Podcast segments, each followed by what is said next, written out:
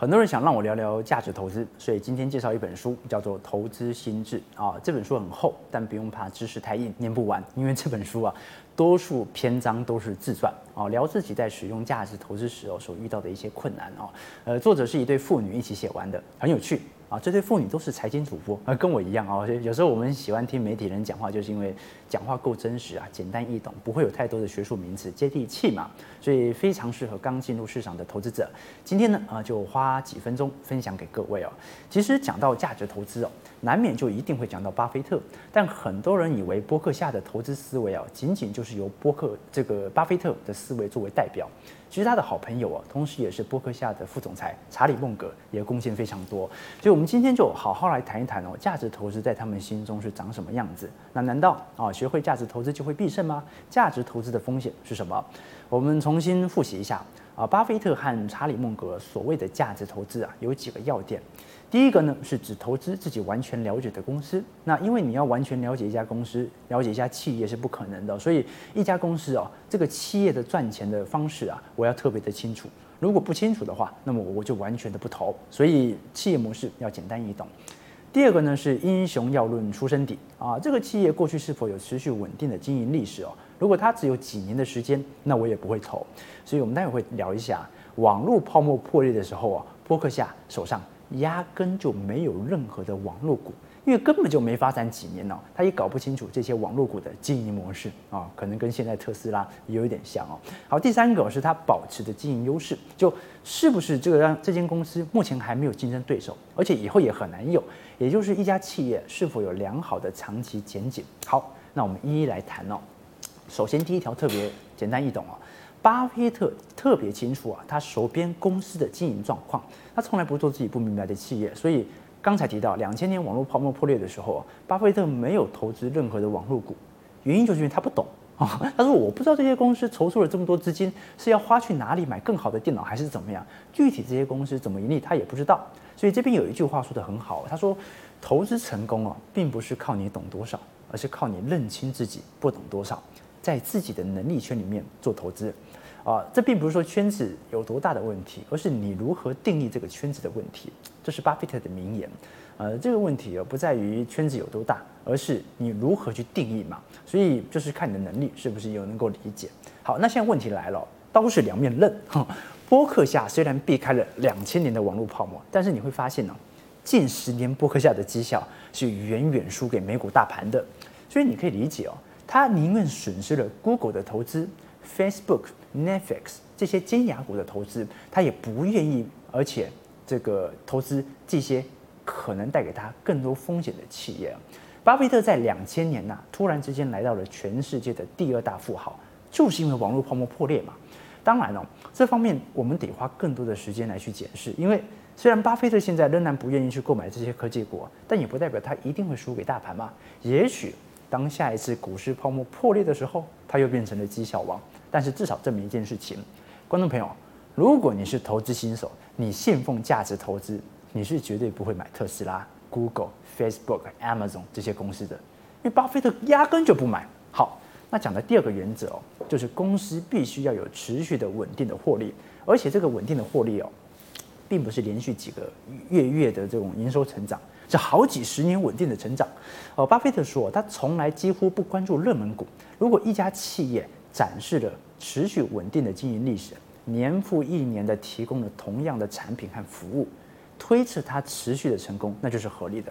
可是这个时候它的价格可能会比较高，但巴菲特还是认为哦，一个合理价格上的好企业啊，比便宜价格的坏企业更有利可图，这是他选择的立场。好，观众朋友。如果一间公司啊，我要求的是稳定获利，而不是急需要努力扩产、大量资本支出的这种科技股，那也就代表着，照理来讲哦，这间公司赚了多少钱哦，应该要尽可能的把手上赚的钱回馈给投资者，你就应该把钱分给股东，让股东因此受益。巴菲特认为这就是一个理性的管理者，所以他在投资可口可乐啊、IBM 啊或者富国银行、通用汽车的时候啊，他们就会发现。所有这些公司的管理层都有一个习惯，就是当公司有了很多的钱，那不知道该怎么用的时候，就给大家分享，就给股东分红。除了分红之外，还有一个更好的方法，叫做回购股票。回购股票有两个好处，第一个好处是，如果股价真的是低购于公司的实质价值的话，那就是一个很好的投资，那就是一个很好的生意。你花了很少的钱把公司的股份给增加了，对吧？那第二个好处就是回购股票会给股民分红，会让股民觉得公司的股价在不断的增长。所以巴菲特认为哦，如果你能够分红或者回购股票，不把钱都投资在一些乱买企业上啊，或者把钱都投资在一些低回报的项目上，这就是一个理性的表现。第三个原则叫做良好的长期前景哦。巴菲特啊，把企业分成两类，一类呢是少数伟大的企业，还有一类呢是多数平庸的企业。他把伟大的企业啊称据为有特许经营权的企业，这跟我们理解那种麦当劳的特许经营权不太一样啊。这这就是一种特权。呃，这种特权的特点是什么呢？第一，这个公司的产品是被需要或者被渴望的，比如说可口可乐，它被需要、被渴望。第二个产品呢是它无可替代。你说百事可乐不是可以替代得了可口可乐吗？啊，替代不了，这个品牌它替代不了。第三个，在这个行业里面没有特别奇怪的限制。如果这个行业有管制的话，那么巴菲特就不会投资它，因为这种公司啊具有价格弹性，它能够令企业获得超出平均的投资回报。那这些伟大的企业都会有护城河。很多人问巴菲特说：“呃，这个护城河是要多宽啊？这个多多宽就算宽，多宽算好？”那巴菲特就回答说：“跟韩信点兵一样，多多益善。然后当然是越宽越好，就是能够保障竞争优势的产品东西越多，巴菲特啊就会感到越安心。就有一些普通的企业哦，他们只能通过在价格上的竞争竞争才能够获得订单。但是啊，你仔细往上一看哦就会发现哦，呃，这些低成本的攻击者，只有用低成本的优势才能够获得市场。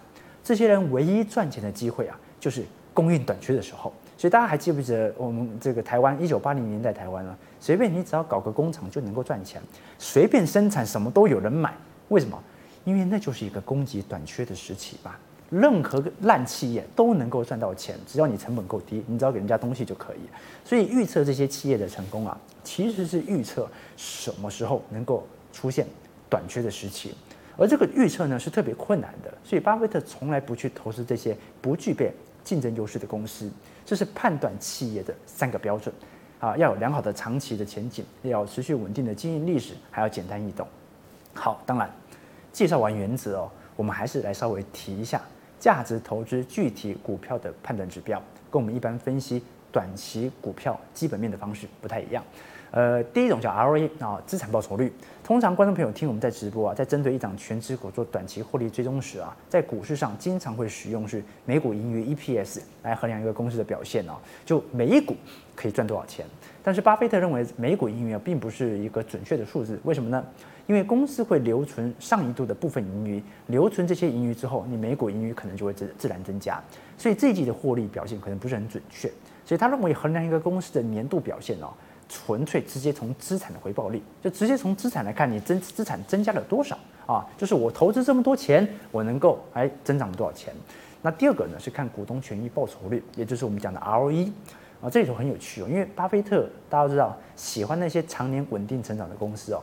照理来讲，这些公司每年都应该要配发股利回去给股东们。但你会发现呢，美国股市啊，几乎有一半以上的企业完全没有发过股利，就连波克夏本身也不发嘛。ROE 很成功的解决了这个问题，因为股东权益报酬率啊是用每股盈余再除以股东权益，它可以更精准的直接衡量我实质的获利状况如何，而不是拘泥在股利上。那第三点呢是毛利率。毛利是公司的收入减掉成本。好，一旦产品无法被取代，它就不会拥有高毛利率。你像可口可乐的毛利率一直在六十趴以上啊，所以巴菲特认为啊，至少要在过去五年平均毛利率有大于四十趴以上。所以根据上述三点呢，啊，公司上市要十年以上啊，股东权益率二十趴以上，毛利率大于四十趴。呃，如果单从指标来看，你会发现台积电其实都符合，但是你还是会发现啊，那其实脸书、Google、Amazon 这样的公司也都符合啊，那为什么巴菲特还是没有大量买入呢？因为产业会迭代。刚才讲的，如果一间公司我要求的是稳定的获利成长，而不是急着要努力扩产，大量的资本支支出的这种科技股啊，就不会是我们的首选嘛。所以大家仔细思考看看啊，如果你是巴菲特，你会持有台积电吗？呃，指标介绍完了，什么时候买入嘛？啊，唯一的原则叫捡便宜，低价买入。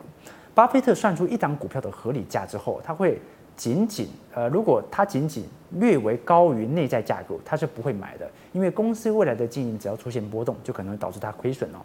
反之，内在的价值与股票价格之间的差距过大，就是股价再跌都跌不到这个这家公司的实质价值，那我就相当于用折扣价买到了这么杰出的公司。当然哦，市场会纠正它的错误。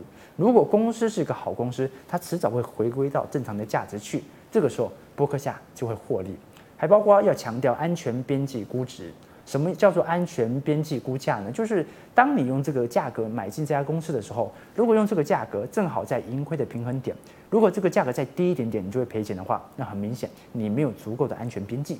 那么如果你看准了这间公司，就算再亏个三十趴，你还是能够赚钱，那就是有着足够高的安全边界。所以巴菲特和孟格哦，在投资公司的时候，一定要看这个光便宜是不够的啊，光是便宜。还要有足够的安全边际，这样才行，这样才行哦。所以我会觉得啊，就算产生了巨幅的波动，我依然能够拿得住，要有这种抱持的股票长期的想法。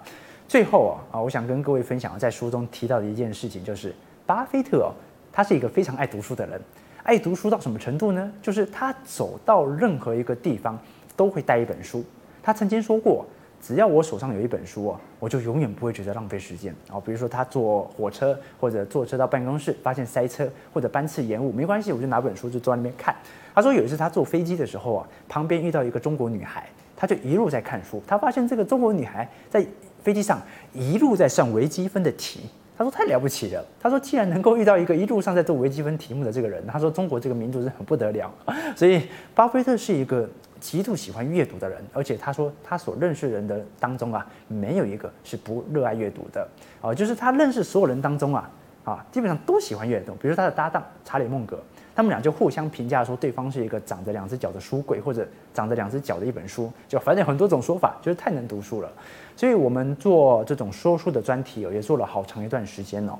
这段时间以来啊，就是希望能够把书中的知识传播出去。一本书的内容啊，等同于作者努力把心中的价值观做清楚的梳理。